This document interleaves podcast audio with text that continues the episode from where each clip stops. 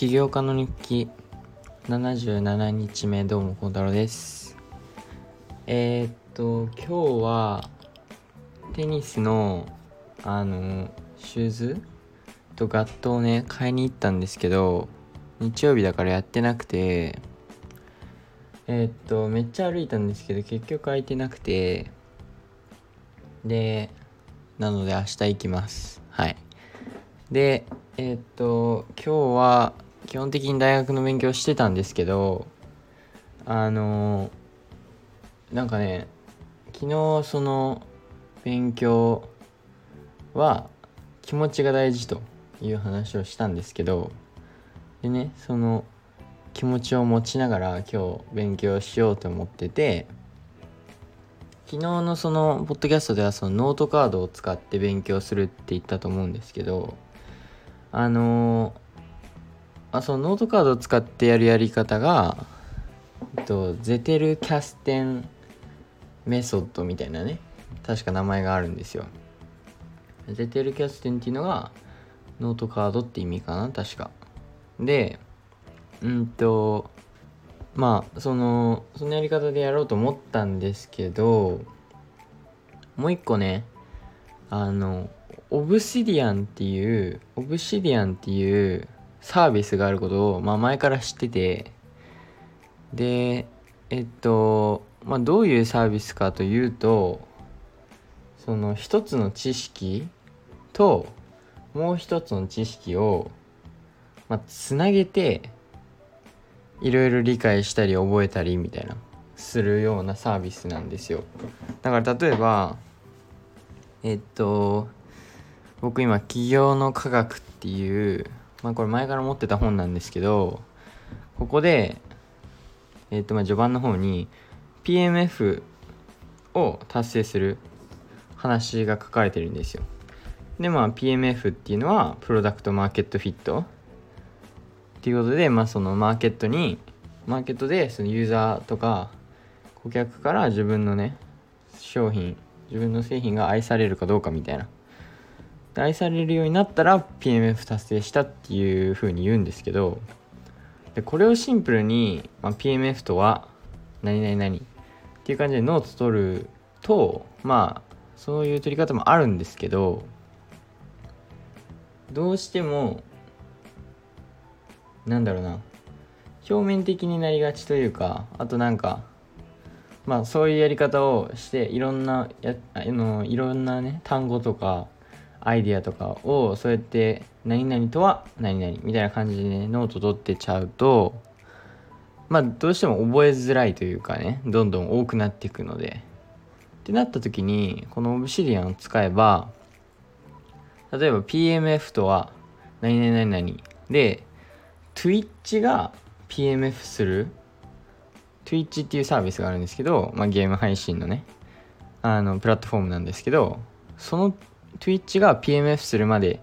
に、まあ、大体2年ぐらいかかったらしいんですよ。っていうのを僕は、えー、とある YouTube の動画から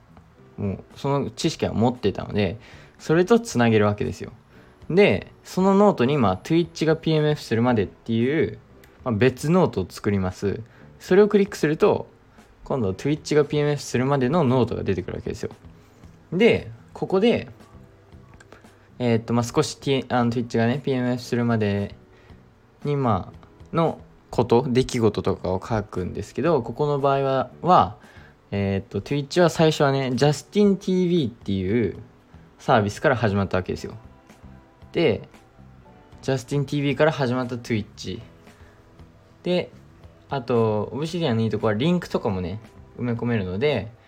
えっと、共同創業者の一人が誰かがゲームしてしてるのを見るのがね好きだったため、まあ、ターゲットをそこに移したっていう、えー、文章に YouTube のリンクを貼っつけてで今度はこの JustinTV と Twitch っていうキーワードが出てくるわけですよね。でそことまたつなげるわけですよ。じゃあ今度は例えば Twitch を押すと Twitch のページが出てくる。で Twitch のまあリンクとか貼ってときながら、ジャスティン TV から始まりましたと。じゃあ今度ジャスティン TV とつながる。ジャスティン TV とは何なのか、Twitch の初期バージョンであり、えー、創業者がジャスティン・カン、ええっ、とジャスティン・カンっていう人が、まあ、作ったんですけどこの人の人生をまあ24時間ずっと配信し続けてたサービスなんですよ。ジャスティン TV は。最初はね。で今度じゃあジャスティン・カンとはどういう人なのか。でまあ Twitch とジャスティン TV 作った人で今はえー、っとフラクタルっていう Web3 のゲームに取り組んでるんですよ。これ確か今35 35億ドルぐらいかな。35億ドルじゃないわ。35ミリオンドル。35億ドル。1ミリオンドラー。30わからん。俺それまだちょっとよくあの頭が回ってないんであれなんですけどまあ結構出資されててあの出資じゃないわあの投資、まあ、バックアップされててでじゃあ今度 Web3 とは何なのかとフラクタルとは何なのかっていうえー、知識につながるわけですよ。じゃあ Web3 っていうのは、まあそのワールドワイワールワールドワイドウェブの、えー、っと今、まあ Web1、Web2、Web3 があって今この Web3 っていうのが、えっと今後ね、その、まあみんなに使われるようになるんじゃないかっていうあれなんですけど、ここでは Decentralization っていうえっと分散型何て言うんだろう日本語で。その分散型の形っていうのかな。これはその真ん中に例えば銀行とかがなかったりえっとまあ誰かが要するに仕切ってないとみんな同じぐらい平等のパワーを持っててみんながみんなを管理してるみたいなそういう構図ですね。とかまあブロックチェーンを導入したのが Web3 っていうのでじゃあ今度はこの分散型の構図とブロックチェーンとは何なのかみたいな感じでどんどんどんどんつなげていくんですよ。で今 PMF から Twitch Twitch からジャスティン TV ジャスティンカン Web3 ブロックチェーンまで来たんですよ。みたいな感じで一つのコンセプトっていうの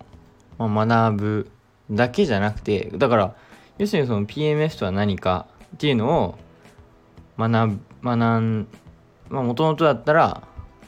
PMS とは何か。PMS とはもうそのマーケットに愛されるようなプロダクト。マーケットにいる顧客に愛されるようなプロダクトを作ることにを達成できたっていうことなんですけどそれだけじゃなくてこの Twitch の情報とかジャスティン TV ジャスティンカン Web3 でこの分散型のね構図とかブロックチェーンとかそこまで知識を広げれるんですよ。この1個のコンセプトから。すごくないですか？これちょっとねいいけどなんかデメリットっていうかあじゃあまずメリットがめちゃめちゃ勉強楽しいんですよ。この今までだったら例えばこれ大学の勉強の時もね今日してみたんですけど今までだったらそのまあその大学で例えばえっとなんだろうな会計の授業で、まあ、いろんなビジネスのえっと構図がありますと。例えばソウルトレーダーパートナーシップで、まあ、企業みたいな感じででそれが何なのかを覚えるだけだったんですよ。でも今日は例えばうん えっと例えばソウルトレーダー。あー違うな。ソウルトレーダーよりカンパニーの方がいいかな、まあ、例えばえっと企業とは何なのか、まあ、これはそのビジネスオーナーと全く別のえっとあの legal entity でありあの、まあ、要するにその limited liability って言って、まあ、会社のその負債とかはえっとなんていうの？オーナーさんにあんまり影響しないっていう状態なんですけどじゃあ今度 limited liability からとは何なのか。でそこからまあこういう企業たちは全部この limited liability だよね。っていうところに、まあ、いろんな企業をリストアップするわけですよ。で例えば1個がスケール AI えー、っとでまあもちろん僕がもともと知ってる Reddit・Duolingoであとはキャセオンゲーミング Eucalyptus みたいなね。でここは正直例えば自分が興味ある企業とかをつなげました。ネットでちょっと調べて。でじゃあスケール AI は limited liability を持ってます。じゃあスケール AI とはどんな会社なのか。でこれはカナダのカナダを代表カナダでまあトップのね AI の会社で。でこの CEO の方がアレクサンダー・ワングっていう人なんですけどこの人25歳で。えっとまあその一番若く1000億自分で稼いだ人かな？っていうのでまあちょっと有名なんですけどでこのアレクサンダー・ワングさんのえっとページを開けば、まあ、そのスケールスケール AI とつなげてるのとえっとまあリンク貼っつけてるのとでじゃあこのスケール AI はどのような企業をサポートしてるのか。でまあサムソングリフトピンテレスト。でまあサムソングとかは分かってたんで知ってたんですけどリフトってねまあちょっとあのまあウーバーと似てるってことは分かってたんですけどまあ結果ね、まあ、ほぼにほぼ一緒っていうかまあもちろんちょっと違う部分もあるんですけどで今度じゃあリフトでリフトからウーバーみたいなね。で、ウーバーからサービスビジネスと。で、サービスビジネス、サービスビジネスは大学の勉強のやつとつながってるみたいなね。で、サービスビジネスからカセオンゲーミング。で、カセオンゲーミングは、えっ、ー、と、この、まあ、Web3 とか、ブロックチェーンのね、えっ、ー、と、ゲーミング、ブロックチェーンを導入してる、その、コミュニティのね、コミュニティを作って、まあ、みんなでゲームできるみたいなね、プラットフォームで、とかね、っていう感じで知識をつなげてつなげてつなげてつなげてっていう感じでやっててメリットはさっきも言ったように勉強が楽しいと楽しいんですよこのどんどん、えー、自分が知りたいものを調べていくただデメリットはなかなか進まないんですよ大学の勉強があの他の知識を入れてるのであの大学の勉強進みが遅い。はい。これは果たしていいのか悪いのか、よく分かってないんですよ。けど、その代わり、あの、本当に知らなかった知識とかを、めちゃめちゃ吸収できてるとか。例えばね、今日は、今日自分がびっくりしたのは、何個かあって、えー、っと、まず、 statistics っていうまあそのデータをね分析してデータを分析してまあ企業が一番いい選択を取れるようにするんですけどそのえっと statistics の中にも3種類あってその1個が inferential statistics っていうやつででこれは、まあ、要するにその大きな全体図の結論を出すためにその全体図からサンプルをね抽出してそのサンプルのデータを分析して、まあ、そこからこの全体図の結論を出すっていうやり方なんですけどでこれをねどうつなげようかと思って、まあ、ちょっと空想の例文を作ってみたんですよ。例えばえっとある会社がえっと、まあ、次ね別のプロジェクトがあってそのプロジェクトにまあ、いろん、えっと、何人もね会社の働いてる人が必要と。でその中から何人風邪ひくでしょうみたいなね。あのシチュエーションを作ってあの完全空想の。でまあ説明的に説明文にはその,、まあ、その全体図からあの、まあ、一定数サンプル取ってそのサンプルの中での割合を見つけてでまあそれをもとに全体図でも、えー、こんぐらいの人が風邪をひくでしょうみたいな。でその時の企業を何にしようかなと思ってここはもうほんと自由なんですよ。でニュースニュースっていうかまあニュースか。ニュースブルームバーグっていうねサイトを使って調べてたら剣剣語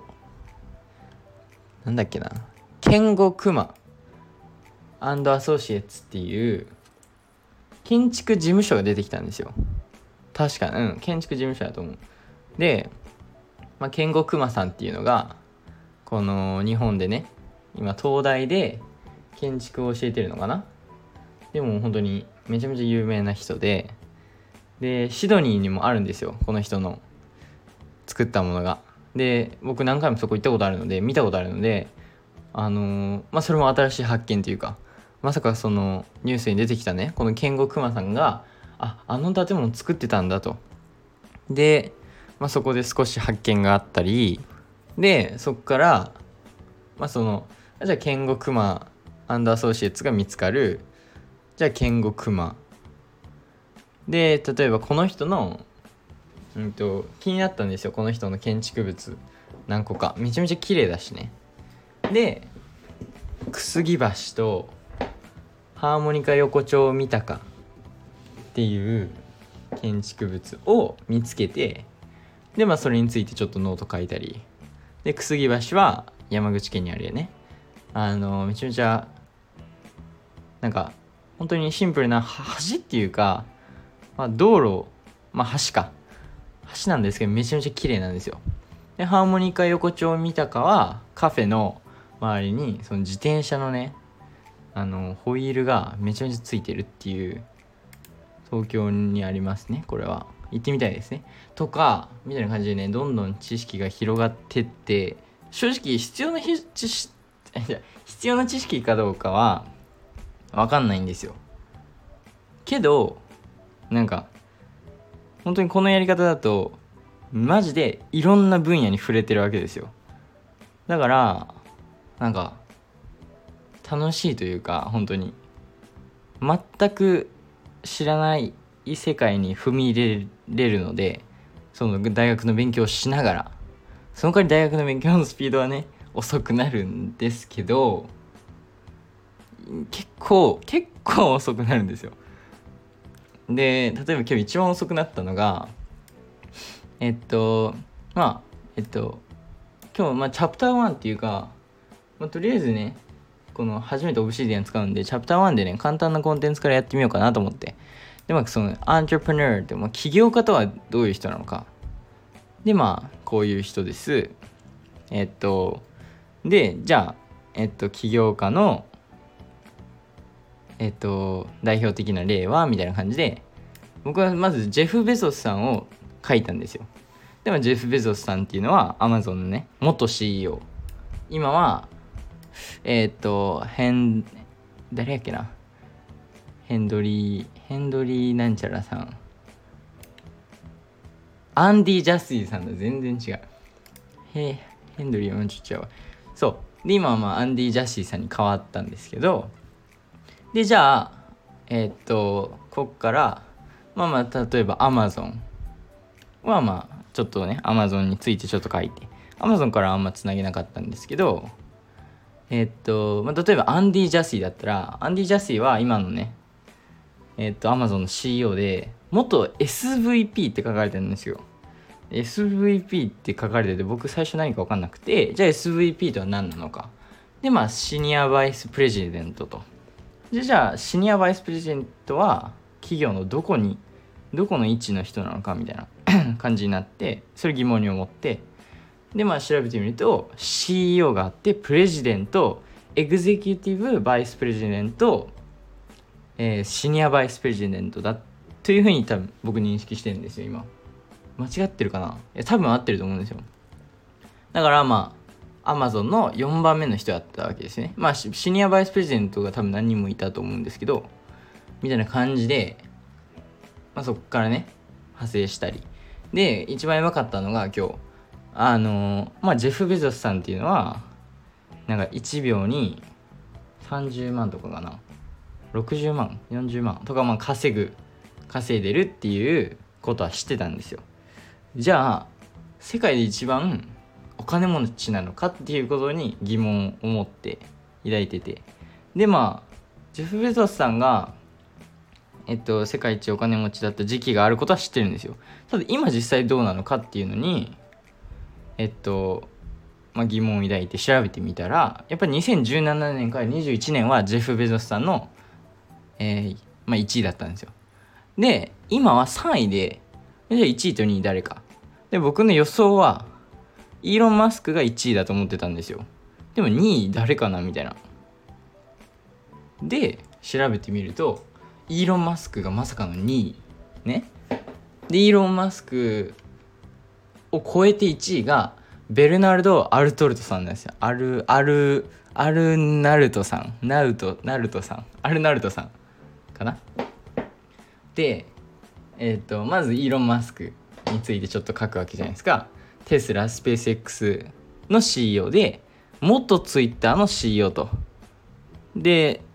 まあ、ツイッターの CEO 本当にこの間変わって今はリンダリンダさんですね。リンダやカリーノさん。でこの人は確か NBC ユニバーサルのチーフ・オブ・アドバタイジングみたいな。そういう立場の人だったんですよね。でまあじゃあそのベルナルド・アルト・アルナルトさんどんな人なのかイーロン・マスクを超えてるわけですよ。あのスペース X とかテスラとかでねあのまあ大成功してる人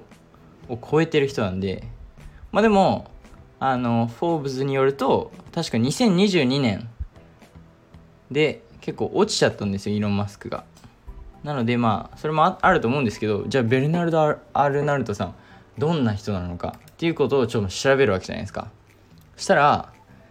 あの LVMH の CEO なんですよね。で LVMH まあ名前からして名前から見て LV って入ってたんであじゃああのルイス・ヴィトンとなんか関係するのかなっていうふうに思って、まあ、調べてみるじゃないですか。でえー、っと、まあ、LVMH っていうのはこれ初めて知ったんですけどあのたくさんのラグジュアリーえっと系の、まあ、ファッションのブランドとかねのまあを、まあ、たくさんの親会社かそうやな。親会社でフルネームがまあ何の略かっていうとルイス・ヴィトンモエット・ヘネッシーっていうのかな。でじゃあこのモエット・ヘネッシーはどっから来てるのか？てか何なのか？っていうことが気になってで調べてみるとモエット・エット・シャンシャンロンかな？っていうのがえっとワインの会社だったっけな？確かそうなんですよ。あシャンパンの。でヘネッシーはコグナックっていうまあブランディーのね会社で。このブランディーも今日僕初めて知ったんですけど。てかまずシャンパンはなんとなく分かっててコグナックって聞いたことなくて。なんか何なのかみたいな。でじゃあもうヘネッシーについて調べてコグナックについて調べて実際何かっていうとまあそのコグナックっていうのが実際あのブドウジュース取ってそこから、まあ、それをアルコールに変えてでアルコールと他の液体をね分けてそれを2回分けるらしいんですよ。でまあその2回分けてるのがコグナック。でブランディっていうのが、まあ、その普通のワインをえっとワインと他の液体、まあ、分けるっていうそういう飲み物。っていうことを知ってまあ今のね言い方がちょっと間違ってたかもしれないんですけど、まあ、自分の中でそういうふうに解釈しててちょっと調べた結果。でそう。今日はそのヘネッシーとモエトえっとシャンドン？チャンドンかな？っていうてか僕はあのちょっと驚きだったのがまあそのルイス・ヴィトンとかティファニー・ディオールえっ、ととか、まあ、そういうね本当に大きな大きな、まあ、ラグジュアリーコンカンパニー。そういう企業たちが全部集まってること知らなかったんですよ。一つの親会社の元っていうことを知らなくて。でまあその CEO がねベルナルド・アルナルトさん。でその人が確かね5人娘さんがいてその1人をあのディオールの CEO にしたりとか、まあ、そのいろいろね他の情報も得たりして。あのあともう一個そのそのまあなんか企業って呼ぶんじゃなくてハウスっていう言葉をね使うらしいですよ。これはファッション業界なのか分かんないんですけど例えばティファニーだったらラグジュアリージュエリーとデザインハウス。でハウスっていうのがまあそのまあ企業の別の言い方だと思うんですけど自分でデザインして制作して自分で売るような会社のことだと思うんですけど、まあ、そのそういうね知識も得たりとかまあそのなんだろう。そう今日はベルナルド・アルナルトさんからめ違う L あそうやベルナルド・アルナルトさんから LVMH に踏み入れちゃってじゃあ LVMH ってなんだろう。ルイス・ヴィトン・モエット・ヘネッシー。それってなんだろう？ってなってもまさかの LVMH は1987年にえっとその3つの会社が一緒になったんですよ。一緒にどんどん大きくなっていったみたいな。そのルイス・ヴィトンとモエット・エット・シャンドンとヘネッシー。言い方合ってるのか分かんないんですけど。っていうねそっからどんどん大きくなって最初にディオールをね買い占めてだから今ディオールが確か59.01%持ってるんですよ。あの決定権っていうかあの LVMH のあのなんだろう。力力じゃないですけどそこでなんか選択することがあれば59.01%は決定権がねディオールにあるみたいな。でその理由が一番早く一緒にまあ買われて大きくなっていったからみたいな。みたいなね。すごいびっくりしたというか。この知らなかったんですよ。ベルナルド・アルナルトさんの。世界一お金世界世界一お金持ちの人について知らなかったの。はちょっとびっくりだったのとかね。そういうのがあってすごいなんか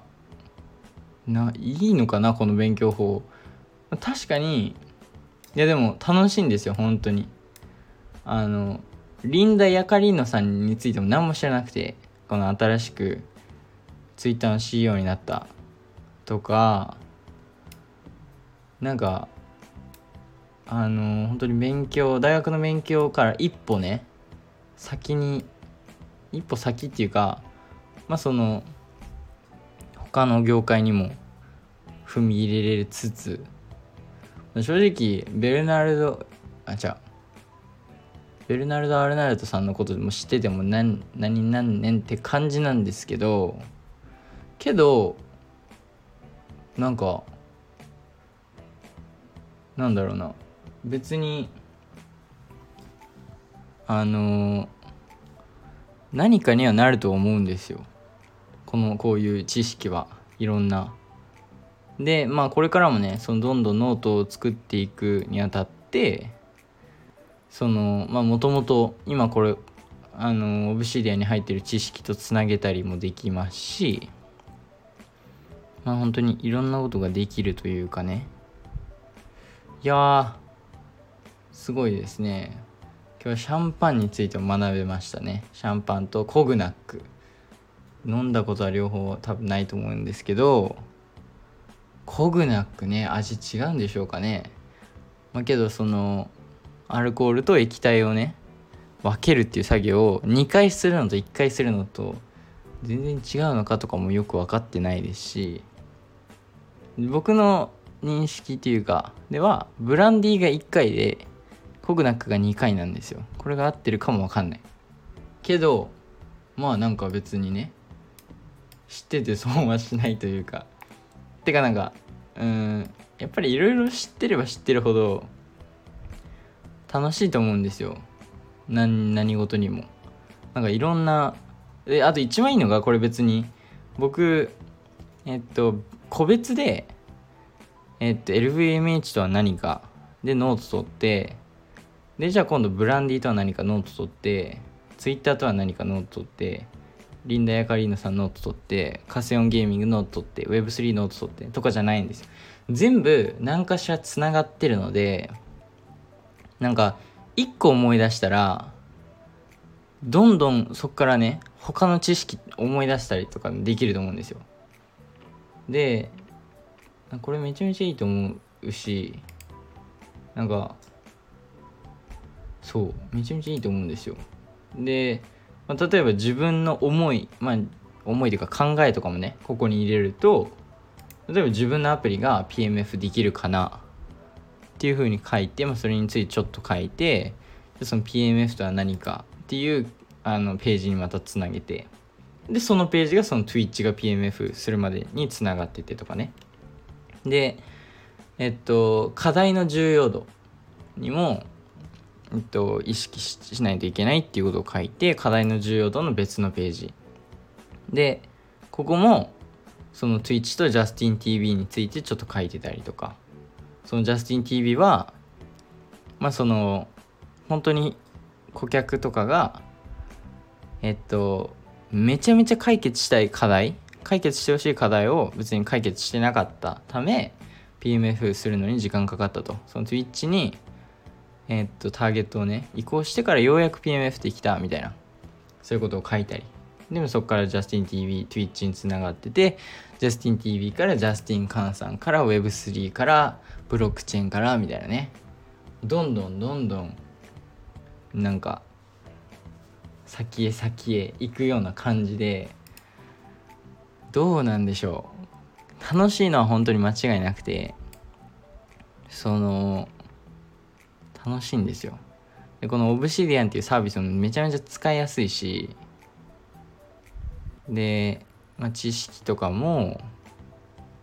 増えてってる気もしますし実際増えてってるし覚えやすいんですよ。一個一個別々に覚えてないから。しかも全部自分の興味で調べたりしてるので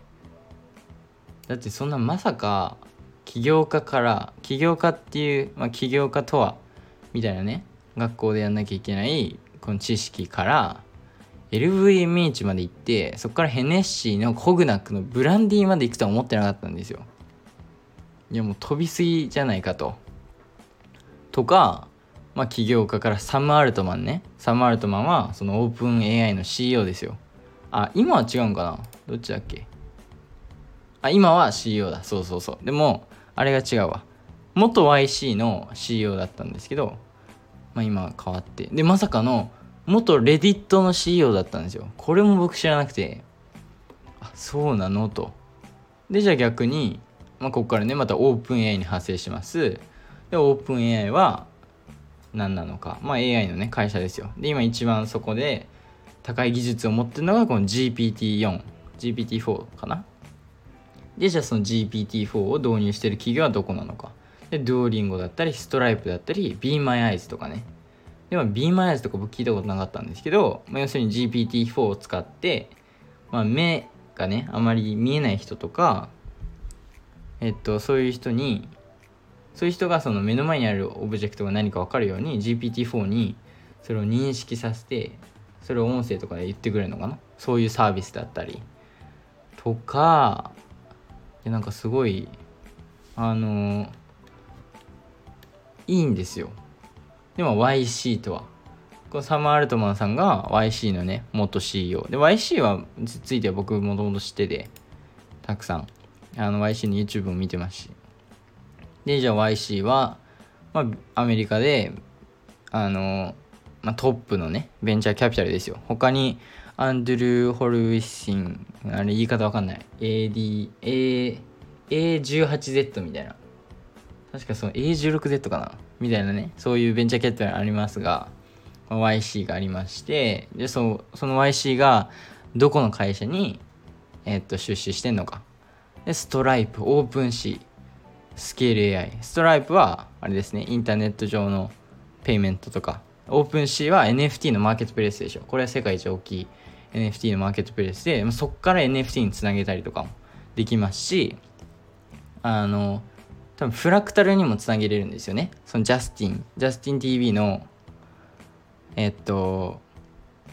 ジャスティン TV 作ったジャスティン・カーンさんが今ね取り組んでる Web3 のえっと、フラクタル。フラクタルも多分 NFT とかを導入してるんですよ。まあ、ブロックチェーンとかの技術も入れ込んでるので、きっとそのゲームでゲットした collectible が NFT 化されててとか、そういう使い方もされてると思いますし。であとスケール AI ここでまたスケール AI 出てくるんですけどスケール AI はそのカナダのねトップの AI の企業で。でそこからアンドゥル・ワング。でアンドゥル・ワングが CEO ね。アンドゥル・ワングが、まあ、要するに世界、まあ、一番若く。1000億自分で稼いだ人みたいなね。そういう感じでつながればつながる。どんどんどんどんどんどんどんどんつながってってめちゃめちゃ楽しいですよ。あとそのさっき言ったその statistics そのデータ分析のあれで言うとあれはね最初は inferential っていうそのその全体図からサンプル取って全体図の結論を出すっていうやり方もあれば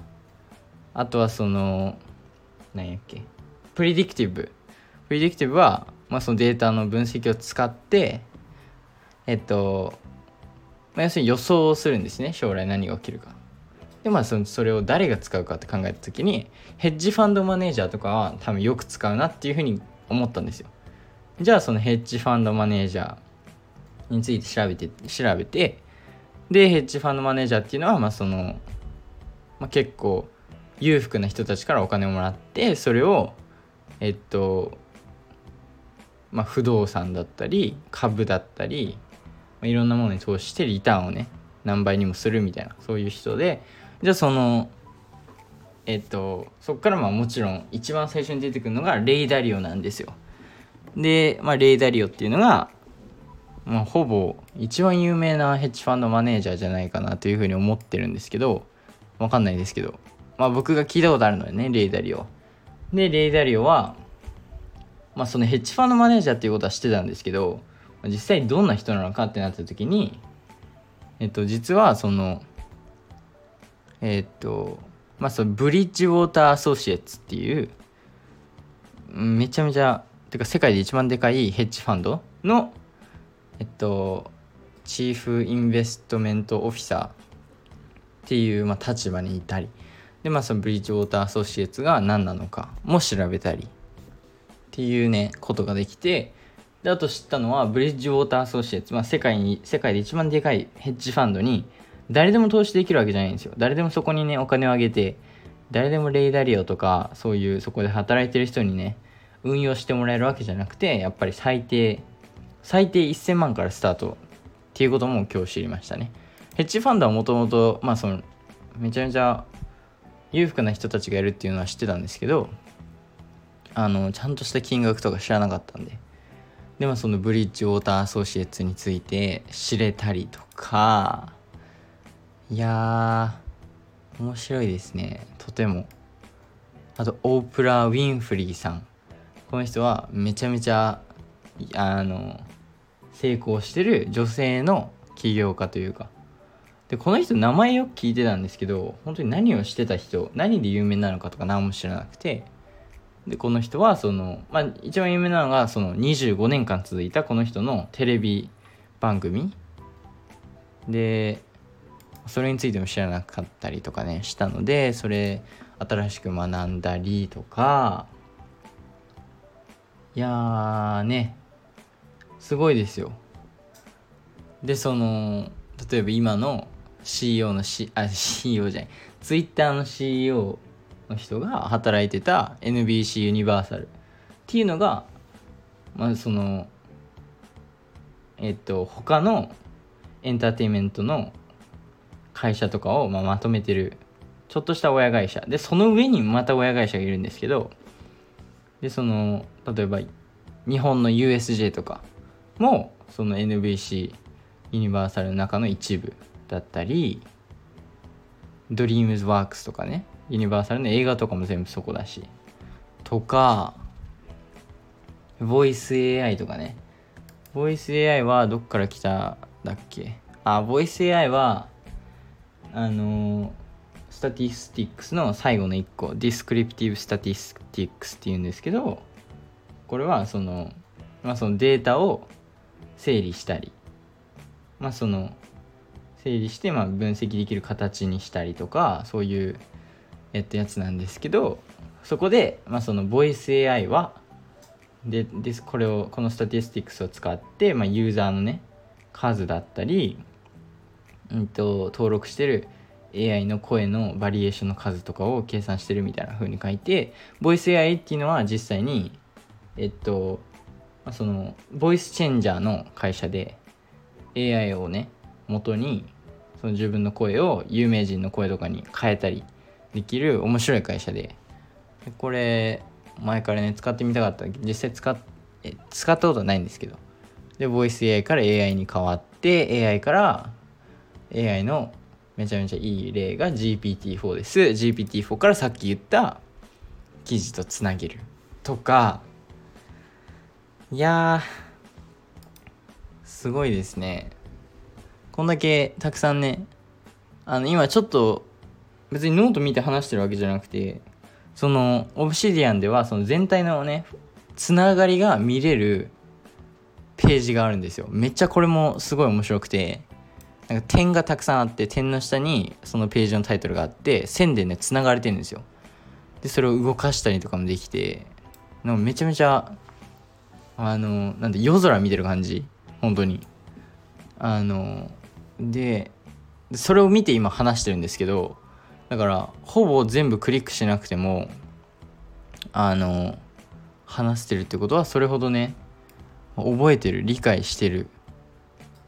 まあ、この全部つながりのおかげだと思うんですよ。たくさんつなげてやって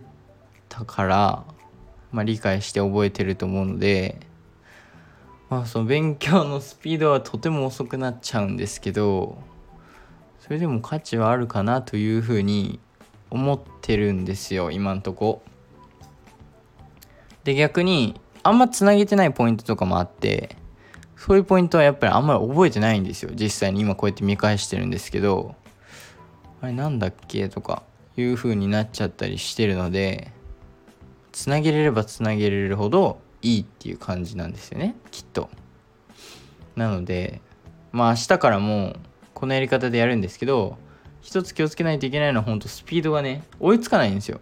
あの他の知識にいっちゃうから。それもいいと思うんですけどあのー、ねいいと思うんですけどどうなんでしょう。本当に永遠にいけちゃうじゃないですかこのやり方。だってさブランディからまだいけましたからね。LVMH から。でヘネッシーね。ヘネッシーから、えー、コグナックからブランディーからまだ先もあったわけですから全然。要するにこれ Wikipedia のあのリンクを押したら別のページに飛んでそのページにもたくさんリンクがあってみたいな。そういうやり方なんですけど、まあ、楽しいですけどねめちゃめちゃ。そのおかげで永遠にいけるからこそ。なんですけど、まあ、そこは一つデメリットとして気をつけながらやっていかないとまずいですね。そのあんま関係ないまあでも知っててね損はしないと思うんですけど、まあ、こういう起業するにあたっていろんな業界の情報とかも知るのは大事だと思いますし新しいねアイデアもそうアイデアとかを作る生み出すためにもオブシディアンってめちゃめちゃいいんですよ。なんでかというと、まあ、そのアイデアを例えば書き出して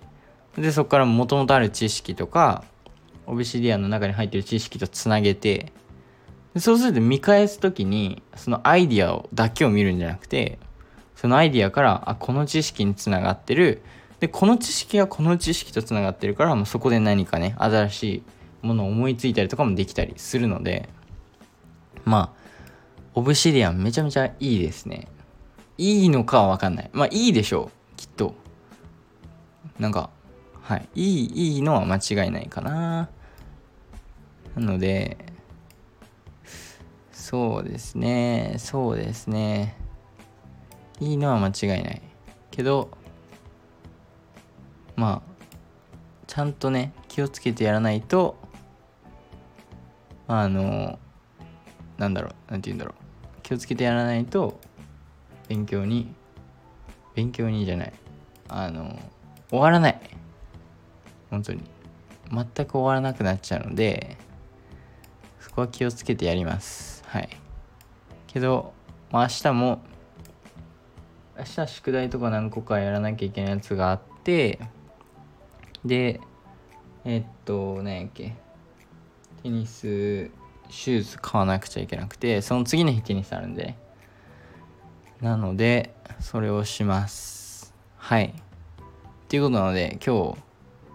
めちゃめちゃ話しちゃいましたね。けど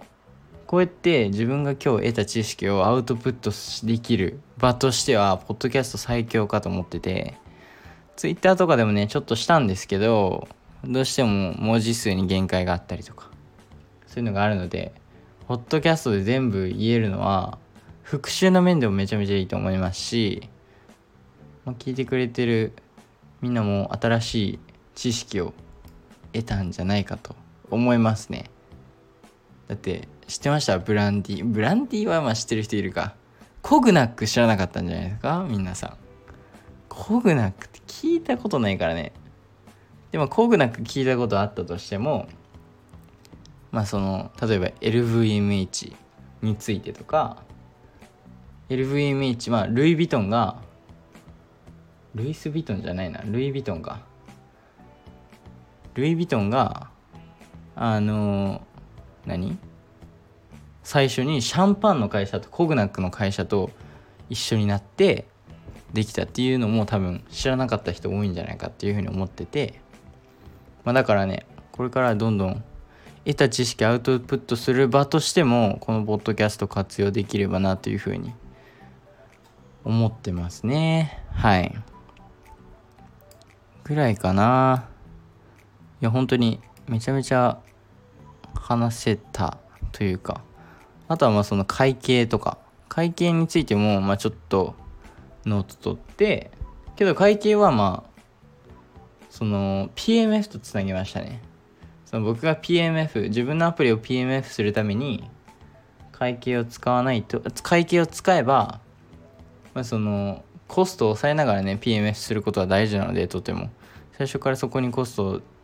あってすぎると大変になるというか。だからそことつなげたりとかね。そういうこともしましたし。でもアカウンティングとかでもそんな感じかな。はい。っていう感じですね。いやけどこのやり方だとなんかいろんな人と話せる気がするんですよ。いろんな知識を持てることになるので。だからなんだろう。まあ極端な話例えばえっと、まあ、デザイン学科の子とか来てもまあ今はね今日一日しかやってないんで知識は少なくて今僕が唯一ね話せるとしたらあの剣豪クマさんの話しかできないんですよ。けど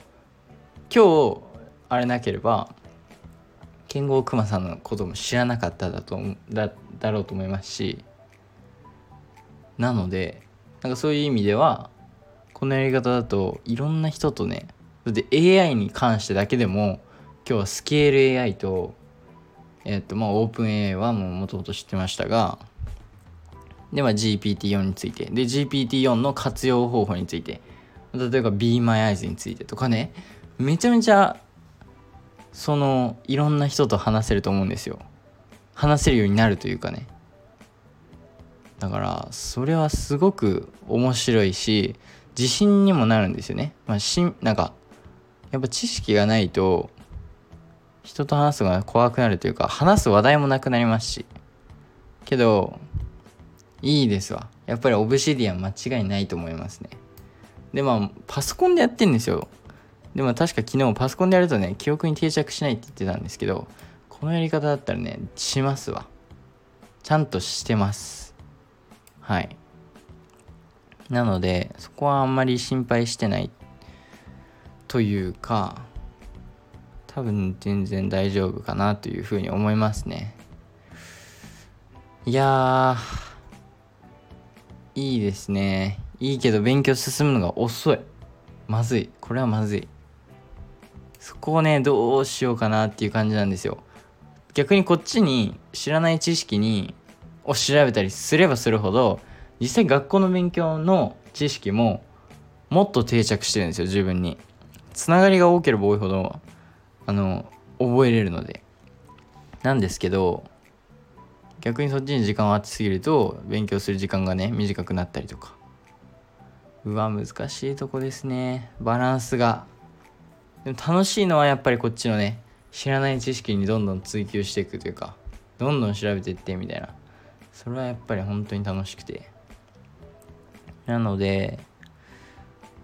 まあつながりをねどう探すかですかね。会計とかはつながり簡単なんですよ。例えばえっとその会社の収益について、まあ、収益とはみたいな。だったらえっとテッククランチとかで、まあ、その企業がこんぐらいね収益を出したみたいな記事はいくらでもあるのでその企業とつなげてその企業はこういうやつをやっててみたいなそこからどんどん広げれることができます。だからアカウンティングは簡単と。でまあ経済はあ経済も簡単だ。その、まあ、何かの demand が高かったらこうなるみたいな話だったら、まあ、その demand について、まあ、あるプロダクトの demand そのプロダクトについてとかねそういう感じにえっと話してったりとかもできますしえっと経済はじゃあできる経済 accounting できる statistics はこの今の、まあ、データの分析の授業はもうやろうと思えばできるか。そのいろんなねデータ分析の仕方があって例えばプールド T テストみたいな。T テスト Z テストとかがあってまあそれはこういうことをするためのものです。例えばこういう企業はそれをこういうふうに使えるかなとか。でももちろんその大学内の知識を大学内の知識と他の知識とねつなげるのもいいと思いますし。けどやっぱりその実際今のあの世界の他のニュースとか他の知識につなげた方が楽しいし新しいこと学んでるしっていう意味ではそっちの方がいい気がしてますね。あなのでまあつなげようと思えば全部いけますわ。はい。そこはね多分大丈夫なんですけど。なのでとにかくいろいろ全部つなげて知識に知識をつなげて勉強していきます。これからも。で今日はアプリ開発はちょっとできませんでした。ちょまあオブシディアン試しててえっと今ちょうどね CTO 君もあの旅行中なんですよ。なのでまあちょうどいいじゃないですけどあのまあ、今日はオブシディアンをたくさん試したっていう一日でしたね。楽しかったですね。もう明日からもねつなげて明日もまたこれの倍の知識を得てるわけですから。そう考えるとすごいですよね。いやそう考えると面白いですよ。なのでまあ明日はどうなるか楽しみですね。という感じで初めてこんな長いポッドキャスト撮ったんじゃないかなっていう感じなんですけど。まあえー、っと、オブシディアン最強の回でしたね。はい。っていう感じで、えー、っと、また明日。バイバイ。